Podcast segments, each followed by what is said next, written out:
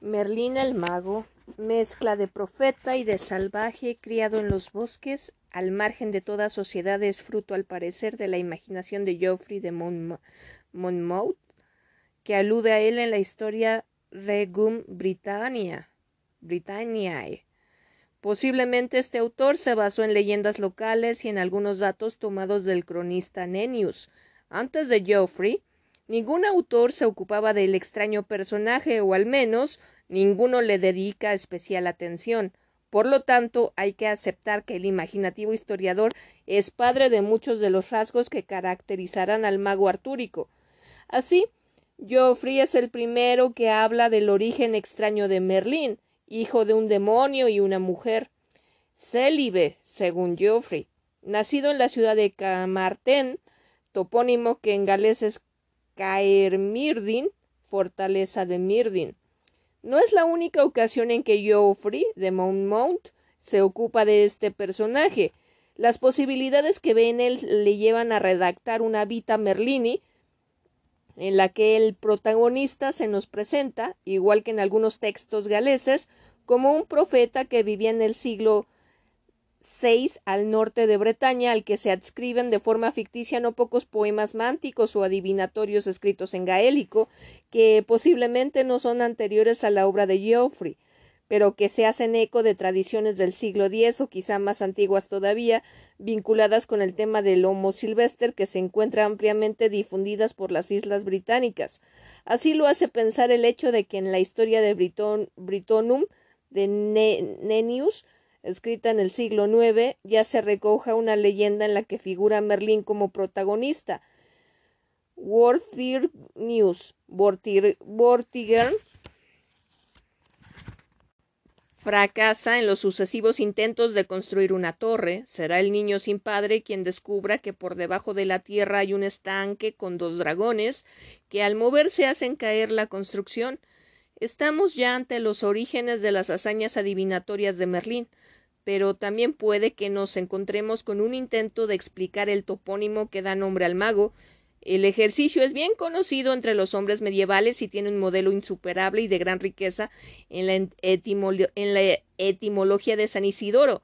También es posible que este episodio, que se sitúa al comienzo de la Vita Merlini, como primera aparición pública del mago adivino, haya dado pie a una serie de interpretaciones alegóricas, para lo cual bastaba con cargar de nuevo significado la torre y los dos dragones.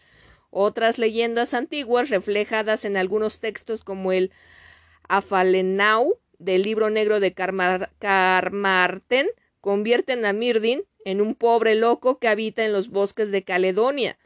Geoffrey de Monmouth enriquece a los datos enriquece los datos de la tradición folclórica o historiográfica recurriendo a elementos de origen clásico, como atestigua el episodio en que ayuda a Uther Pendragon a tomar el aspecto del duque de Cornualles para entrar en la fortaleza de Tintagel y gozar de Igerne, engendrando de este modo al futuro rey Arturo. Evidentemente nos encontramos con una situación paralela a la del origen de Heracles, cuando Zeus toma el aspecto de anfitrión para poder acostarse con Alecmena. Y algo semejante se relata en el libre del, libre del Fates acerca del, del, origen de Jaime I, aunque es posible que en este caso haya que pensar en un reflejo de la literatura artúrica. Por lo demás, Geoffrey de Monmouth Incorpora la historia Regum Britannia, incorpora a la historia Regum Britanniae una lista de profecías atribuidas, atribuidas a Merlín, que a partir de este momento se convierte en profeta y adivino plenamente aceptado por el cristianismo. Las pro, pro, propetiae Merlinis se difundieron al parecer en torno a 1130, cuando Geoffrey aún se encontraba atareado con la redacción de la historia Regum Britanniae, a la que más tarde se incorporarían, como acabo de decir, la alegoría profética construida por Geoffrey establece un paralelismo más o menos claro entre ciertos animales, símbolos de determinadas virtudes o cualidades, y algunos personajes históricos, así, por ejemplo, Arturo es, es el jabalí de Cornualles, pero en general las profecías resultan ininteligibles, como era de prever. Al gusano germánico lo exaltará el lobo de mar y lo acompañarán las selvas de África. La religión será destruida por segunda vez y cambiarán las sedes de los primaros, yo, primados, lloverá sangre y una espantosa hambre afligirá a la humanidad. Gemirá el dragón rojo ante estos sucesos, pero después de tanto infortunio recuperará su vigor. Un santo rey equipará una flota y será considerado el duodécimo en la corte de los bienaventurados. Una lastimosa desolación se ensoñará del reino, y las eras de las cosechas se tornarán bosques impenetrables. Resurgirá de nuevo el dragón blanco e invitará a la hija de Germania. Nuestros campos se llenarán de semilla extranjera y el dragón rojo languidecerá en un extremo del estanque. De esta forma, la palabra de Merlín también necesitaron de esta forma, las palabras de Merlín también necesitaron de intérpretes por lo menos hasta el siglo XVI, en que se gozaba, en que gozaban de fama. Según el testimonio de no, no sé cómo se pronuncia esto en francés. Sí lo supe alguna vez, pero no me acuerdo. Rabelais, Rabelais. Después caerían poco a poco en el olvido.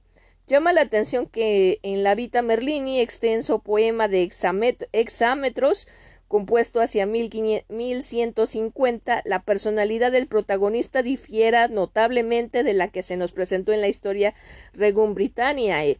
En esta obra, Geoffrey había adaptado el nombre de Mirdin, latinizándolo a la figura del joven profeta que confunde a los magos de Vortiger. En la Vita, Merlín vive mucho tiempo después. Cuando combatía en Cumbria en el año 575, el protagonista enloqueció y fue a vivir a los bosques, donde desarrolló su actividad profética.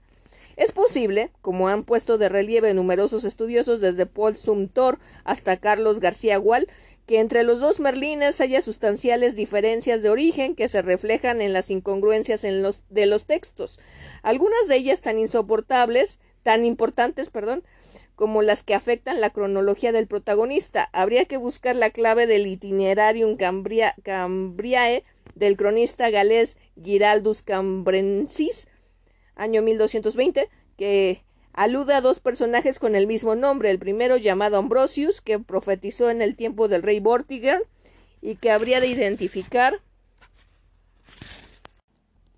por tanto con el adivino que aparece en la historia de Geoffrey de Monmouth. El otro Merlín nació en Escocia y fue llamado Celedonius por, por, el bosque celedonio en el cual profetizaba y también lo llamaron Silvestre porque una vez estaba en pleno combate porque una vez que estaba en pleno combate descubrió en el cielo un terrible monstruo y desde ese momento se volvió loco y tomando asilo en un bosque vivió vida silvestre hasta su muerte.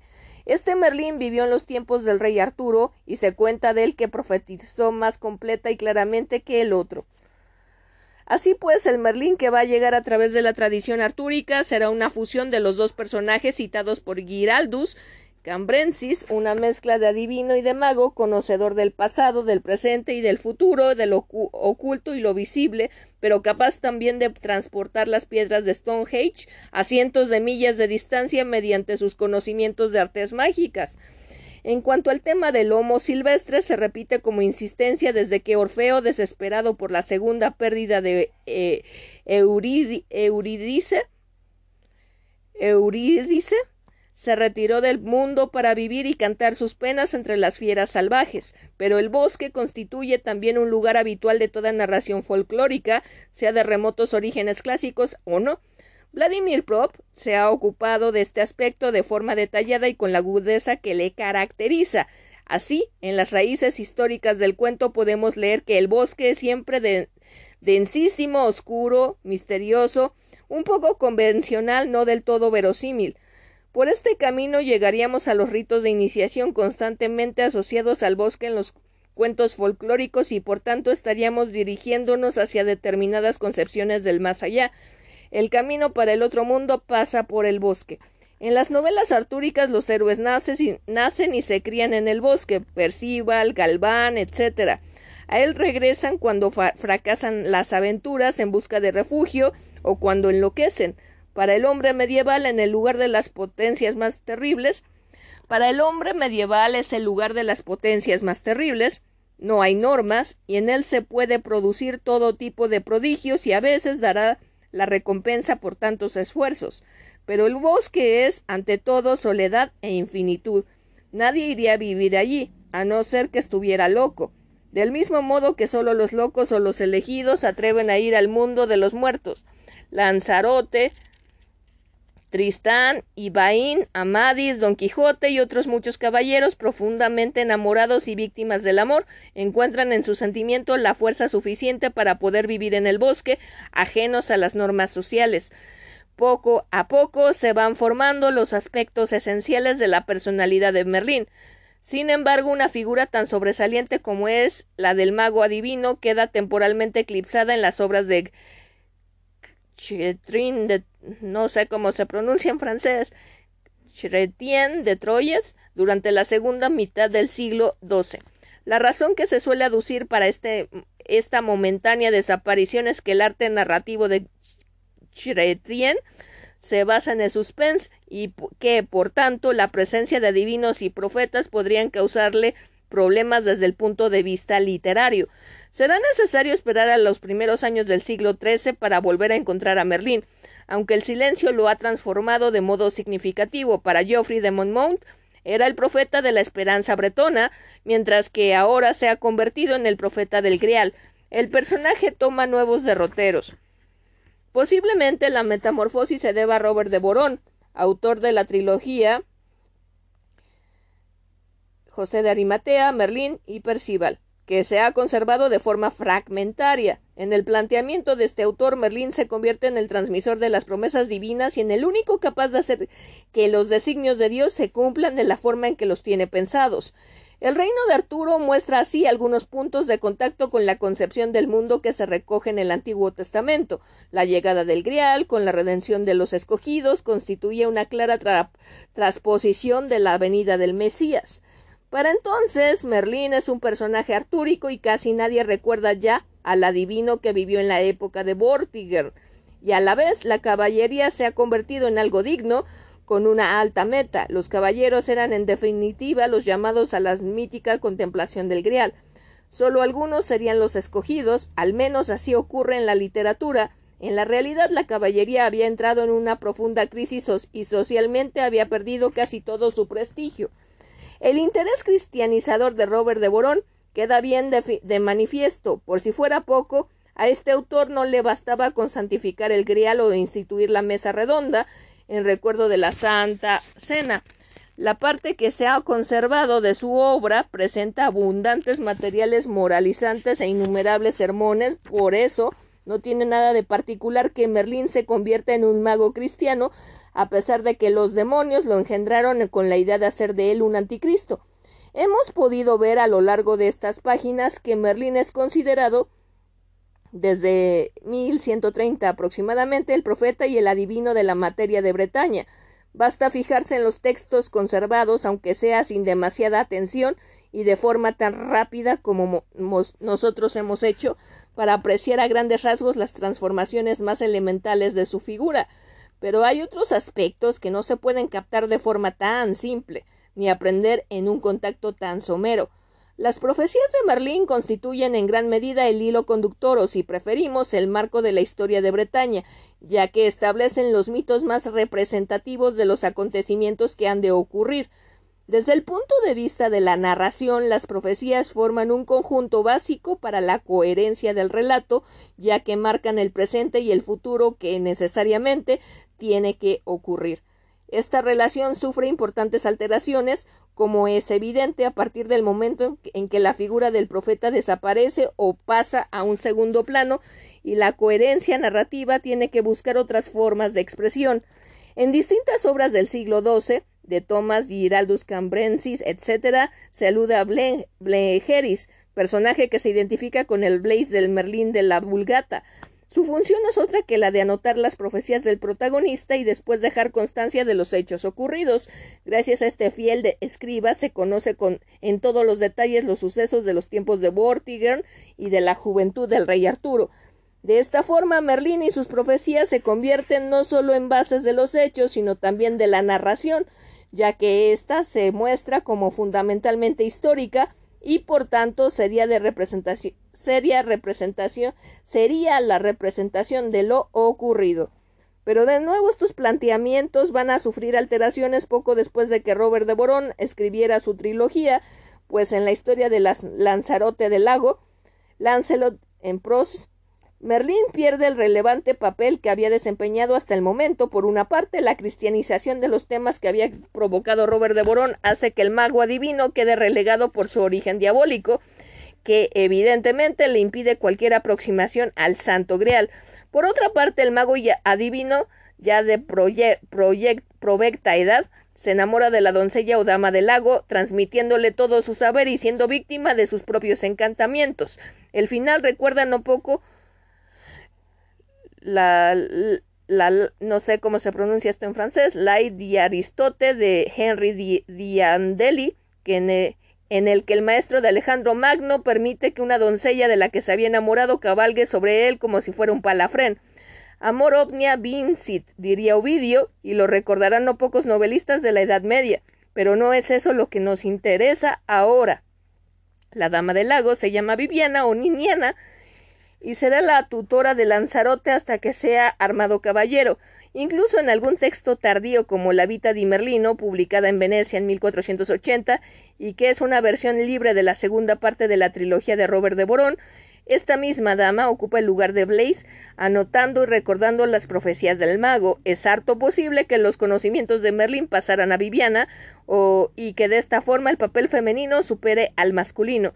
Era el signo de los tiempos. Así, la dama del lago une su nombre a la de, al de la otra maga divina artúrica, Morgana, dando origen a una nueva tradición. La desaparición de Merlín plantea un problema desde el punto de vista de la técnica literaria de las novelas artúricas. No hace mucho veíamos que la coherencia narrativa de estos relatos queda encomendada en gran medida la relación que se establece entre las profecías, los hechos ocurridos y la narración de esos hechos para que los copie un escribano, Blaise, Blejeris, etc. Pues bien, en la historia de Lanzarote del lago, en la que ha desaparecido prácticamente la figura de Merlín, las profecías y predicciones que no podían desaparecer quedan encomendadas a profetas o adivinos ocasionales, esporádicos y que son que son ermitaños de santa vida, caballeros viejos retirados al ascetismo, o monjes blancos, junto a ellos inscripciones, letreros y pruebas milagrosas de, las que se vale Dios para dar a conocer su pensamiento. Merlín es sustituido por todo tipo de visiones, de signos premonitorios, de, sus, de sueños simbólicos. En cualquier caso, los designios divinos siempre podrán conocerse y la alta aventura del Grial podrá ser llevada a término. De nuevo, el arte narrativo se impone, gracias al escalonamiento con que se va, van desarrollando estos elementos. El drama final adquiere matices cada vez más intensos y también más sombríos. He dicho al comienzo de estas páginas que Geoffrey de Monmouth parece haber sido el creador de la figura de Merlín, personaje al que se dedica una vida y y unas y unas propetiae sin contar las frecuentes alusiones de la historia Regum Britanniae. La obra de Geoffrey fue elaborada al principios del siglo XIII por Robert de Borón, que escribió un Merlín en verso del que solo se ha conservado un fragmento de medio millar de versos, mientras que han llegado a nosotros casi cincuenta manuscritos con, un, con una prosificación de la misma obra realizada durante el siglo XIII. Los manuscritos de la versión en prosa parecen responder a dos redacciones muy diferentes, una directamente vinculada a la trilogía de Robert de Borón, ocupando el puesto central en las libres de Joseph y el Percival se suele determinar Suite du Merlin o Hut Merlin. La otra fue elaborada para poder ser incluida en el ciclo de la Vulgata Artúrica. La traducción que ahora publico pertenece a un texto de esta segunda familia, de la British Library, fechado en 1316, y fue publicado por O. H. Sommer en su monumental de Vulgata versión de romances artúricos, volumen 2, Washington, 1908. Hay que advertir que no se trata del mejor manuscrito del grupo, pues como ha compuesto de relieve a Micha, retoca frecuentemente la versión original, comete incongruencias y a veces se distancia de los demás manuscritos, no obstante estos defectos, es el único representante de la familia publicado en su totalidad, y a ello se debe nuestra elección. El texto que presentamos se articula sobre dos núcleos esenciales, el enfrentamiento de la nobleza levantisca y rebelde contra el joven Arturo, al que no, al que no considera heredero del trono, la guerra contra los invasores sajones. Los personajes principales son Merlín, Arturo y Galván, y la obra se convierte en una crónica de la juventud de los protagonistas, que después desempeñará papeles de gran que después desempeñarán papeles de gran relevancia en la historia de Lanzarote. Pero no todo es de carácter histórico o pseudo histórico. A lo largo de los tres años y medio que duran los hechos relatados ocurren episodios de índole diversa y que en algunos casos quedan profundamente marcados por la personalidad de Merlín. Engaños encubiertos, fantasías extraordinarias, enigmáticas carcajadas y siempre la presencia del amor que conduce al matrimonio de Arturo y Ginebra y que conduce también al encierro y desaparición final de Merlín. Esta versión abreviada se ha hecho respetando varios criterios. En primer lugar, hemos utilizado como hilo conductor las hazañas de Merlín, prescindiendo de muchos hechos marginales. Por otra parte, hemos evitado dejar aventuras incompletas, con la idea de que la lectura resulte cómoda y la comprensión no se vea alterada. Finalmente, los pasajes eliminados han sido resumidos para facilitar el camino al lector, que, de este modo, podrá seguir la acción sin detenerse en las prolijas descripciones de las batallas. Historia de Merlín. Cuenta la historia que el demonio se enfadó mucho con la visita de nuestro Señor al infierno, cuando sacó de allí a Adán y a Eva y a cuantos quiso, al verlo, los diablos habían sentido un gran miedo y se habían quedado admirados. Reunidos se decían ¿Quién es este que puede más que nosotros? de formas que no hay nada que le, impidan le impida hacer lo que desea. Nunca pensamos que pudieran hacer de mujer ningún hombre que se nos escapara y que no fuera nuestro, y éste nos maltrata. ¿Cómo ha nacido que no hayamos en él ningún pecado, al contrario de lo que ocurre en todos los demás hombres? A estas palabras contestaba otro diciendo Este nos dará la muerte, pues pensamos que valdrá más que nosotros. Acuérdense de que los profetas dijeron que el Hijo de Dios vendría a la tierra a salvar a los pecadores descendientes de Adán y Eva, y que se llevaría a cuantos quisiera.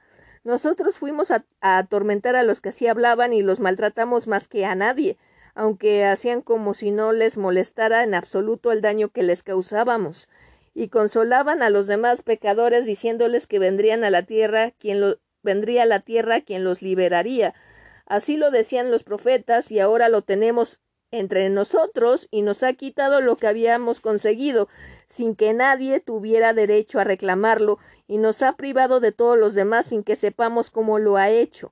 ¿No sabes qué hace que los laven con agua en su nombre? Lo hacen lo, hacen en nombre del Padre y del Hijo y del Espíritu Santo, con lo que tendríamos que estar seguros de haberlos perdido y no podemos hacer nada contra ellos si, si no se acercan a nosotros por sus obras. De tal modo, ha reducido nuestro poder y que nos, ha, nos lo ha quitado completamente. Es más, ha dejado ministros suyos en la tierra para que los salven aunque hagan obras de las nuestras, si desean arrepentirse y abandonarnos haciendo lo que sus maestros les ordenen. Los hemos perdido sin remedio,